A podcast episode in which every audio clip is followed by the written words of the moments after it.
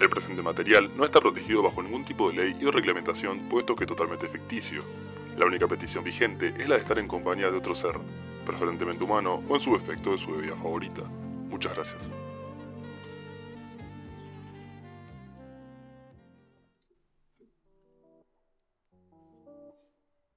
Hola, bienvenido de vuelta. Pasó un tiempo desde la última vez, pero acá estoy. Y hoy quiero hablar de música. Creo que para que esto sea lo más prolijo posible es necesario volver un poco hacia atrás. Como te conté al principio de todo, mis primeras influencias fueron mis padres. La música que ellos escuchaban fue lo primero que recuerdo. La combinación de géneros en mi familia es particular. Por el lado de papá está el folclore y lo acústico, así como los clásicos de los 60s y 70s. Se me vienen a la cabeza Rod Stewart, Santana, Clapton, e incluso sonidos más latinos como Gilda y Antonio Ríos. Si bien nunca fui a llevarme del todo bien con muchos de estos artistas, tengo que reconocer que fueron una compañía más que decente en viajes, actividad que marcó muchas etapas de mi vida. Lentes de sol, mates y música de los 90 es la imagen que mejor describiría viajar con mamá. Sonidos que marcaron una etapa de juventud, quizás de rebeldía, son los que mamá se llevó consigo a lo largo de los años. Depeche Mode, Pet Shop Boys, Duran Duran y vastísimos compilados de música funk y disco de los 80s están en cada kilómetro de las rutas que nos llevaban desde la Patagonia hasta la provincia de Buenos Aires. Sin olvidar clásicos como Marco Antonio Solís o Alejandro Sanz, algo prácticamente obligatorio en las mares latinoamericanas. Lo que más la caracteriza, sin embargo, es la radio. Si bien en Argentina tenemos una cultura bastante amplia en cuanto al uso de este medio, a pocas personas conozco que la consuman tanto como ella lo hace. En el trabajo, mientras viaja, en sus ratos libres, siempre está prendida. Es difícil hablar de música y de mis padres sin tener como eje transversal la ruta. 1400 kilómetros de ruta, para ser un poco más exacto. Nuestro destino, una casa en un pequeño pueblo de la provincia de Buenos Aires. Mi yo de 12 años en la que empecé a usar internet y en la que tuve mi querido MP5, se quedó con las ideas del rock y de los sonidos alternativos. Los primeros artistas serían entonces Coldplay y James Blunt. Los primeros discos de Coldplay me los conozco prácticamente de memoria. Un par de años después ya habría descubierto a Gorillaz, quizás una de las bandas que más supieron deslumbrarme con su capacidad de innovar, y con el agregado de sus integrantes, a quienes les tengo un cariño muy fundido con la nostalgia. Canciones de bandas como Green Day, Supergrass, Yellowcard, Linkin Park, Foo Fighters, Alkaline Trio o Led Zeppelin serían las primeras en acompañarme en lo que sería el fin de mi niñez y el comienzo de mi adolescencia. Con ellos tengo mis primeras memorias, mis primeras salidas con amigos, mis momentos más felices y hasta mi primera recepción amorosa tuvieron como fondo estas bandas, y otras tantas, claro. Si bien no es difícil darse cuenta de que el rock es el género base de todas, tuve una tendencia a los sonidos experimentales, cosa que no es difícil de hallar en bandas como Coldplay o lógicamente Gorillaz. Entrando en mi adolescencia, cuya apertura es el momento exacto del comienzo de la secundaria, me encontraría con personas con gustos radicalmente diferentes a los míos.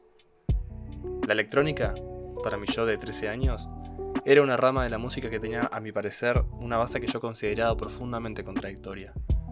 Y era el hecho de que para hacerla no se usaban instrumentos reales, entre enormes comillas escudándome en argumentos que había escuchado de gente más grande, afirmaba que la música electrónica no tenía fuerza, que no podía siquiera compararse con la historia que los Beatles podrían tener, o con el poder emocional que cargaba el solo de guitarra de Starway to Heaven, de Led Zeppelin.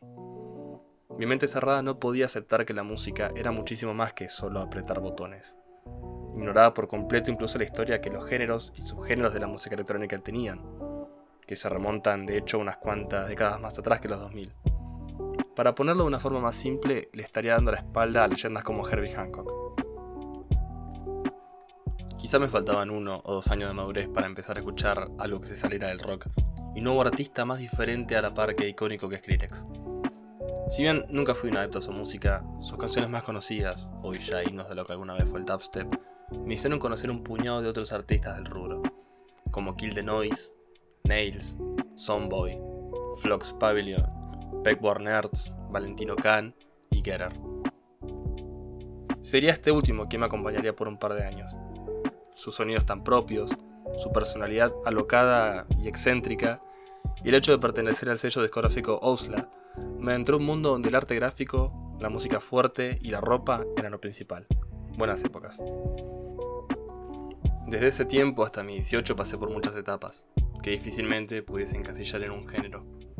Seguí escuchando a Led Zeppelin, pero también disfrutaba de escuchar a Getter. Me permití volver a los clásicos de mi preadolescencia, pero también conocí a escenas de artistas, con la innovación y la particularidad como factor común. Por nombrar algunos, Josh Pan, CK, Chrome Sparks, Basecamp, Arc Patrol, Home, Machine Drum, Yukin, entre muchísimos otros. 2018 fue un año bastante particular para mí. El lo-fi quizás es el género más representativo de este año, y sería parte de los siguientes. Muchos artistas y particularmente beatmakers fueron la música de fondo de un show que se dejaba llevar por la baja calidad y los sentimientos que este tipo de música me generaban. Quizá este fue el punto donde comencé a ser más sensible y consciente con aquellas cosas que me produjesen sentimientos o que me inspirasen. Durante el mismo año, influenciado por amigos, empecé a escuchar traperos estadounidenses, y uno en particular me llamó la atención tanto por su modo de ser como por sus formas tan transgresoras y violentas. Jase Onfroy, artísticamente conocido como XXX Tentación. Poco se puede decir de él que no se sepa. Si bien tuvo una carrera musical corta y con un lamentable final, hubo condensada en esta muchísimas cosas. Sería su primer y segundo disco piezas fundamentales para mi estabilidad emocional pues la crudeza de sus letras me aportaron una forma de ver las cosas muy diferente a la que tenía en ese entonces, siempre viniendo de una persona que atravesó etapas sumamente complicadas a lo largo de su vida. Podría decir más cosas sobre él, pero quizás sea mejor dedicarle un capítulo más adelante. Sería a mis 18 años, en una cervecería y con el suficiente alcohol en sangre como para no caminar en línea recta más de unos pasos, cuando escuché una melodía que ni siquiera el ruido de la gente ni la cerveza que estaba tomando me impidieron escuchar. Sonaba tan lejana, tan profunda y a la vez tan familiar que paré de hablar con mis amigos, solo para poder escucharla. Como no podía sacarla de oído, me paré y bajé las escaleras hasta la planta baja de la cervecería para preguntarle a quien sea que estuviese poniendo música cómo se llamaba esa canción. Había demasiada gente y no pude pasar, y la canción naturalmente terminó. Internet y sus casualidades me terminaron llevando un par de meses después hasta esa canción. Un tal Mac DeMarco. La canción Chamber of Reflection, del disco Salad Days. Usualmente no solía escuchar álbumes, pero a ese lo escuché, y qué bueno que lo hice para ser sincero. Suelo decir que no solo me gusta Mac por su música, sino también por todo el fenómeno cultural y social que sucede a su alrededor. Con su personalidad tan distendida, su ropa vieja, su atado de puchos Viceroy y su sonrisa particular, Mac cautivó, quizá de manera no intencional, a muchas personas. Su aparente simpleza, su filosofía de vida y su sonido, que él mismo bautizó como Jazz Jazz, fueron la entrada a un universo nuevo de artistas, con melodías y ritmos totalmente nuevos para mí.